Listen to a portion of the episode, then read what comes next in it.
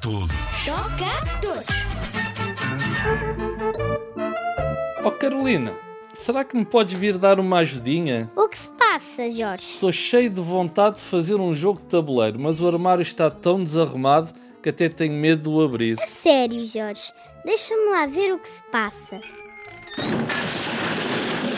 Ai, oh Jorge, mas o que é que se passa com este armário? Não faço ideia, Carolina. Eu vou enfiando coisas para lá, umas em cima das outras, e não sei por que razão está ele prestes a explodir. Não sabes mesmo? Se vais enfiando coisas lá para dentro e nunca o arrumas, achas que ele se arruma sozinho? Eu sei lá. A minha mãe e o meu pai é que arrumam as coisas cá em casa. E tu só desarrumas? Eu. eh, eu.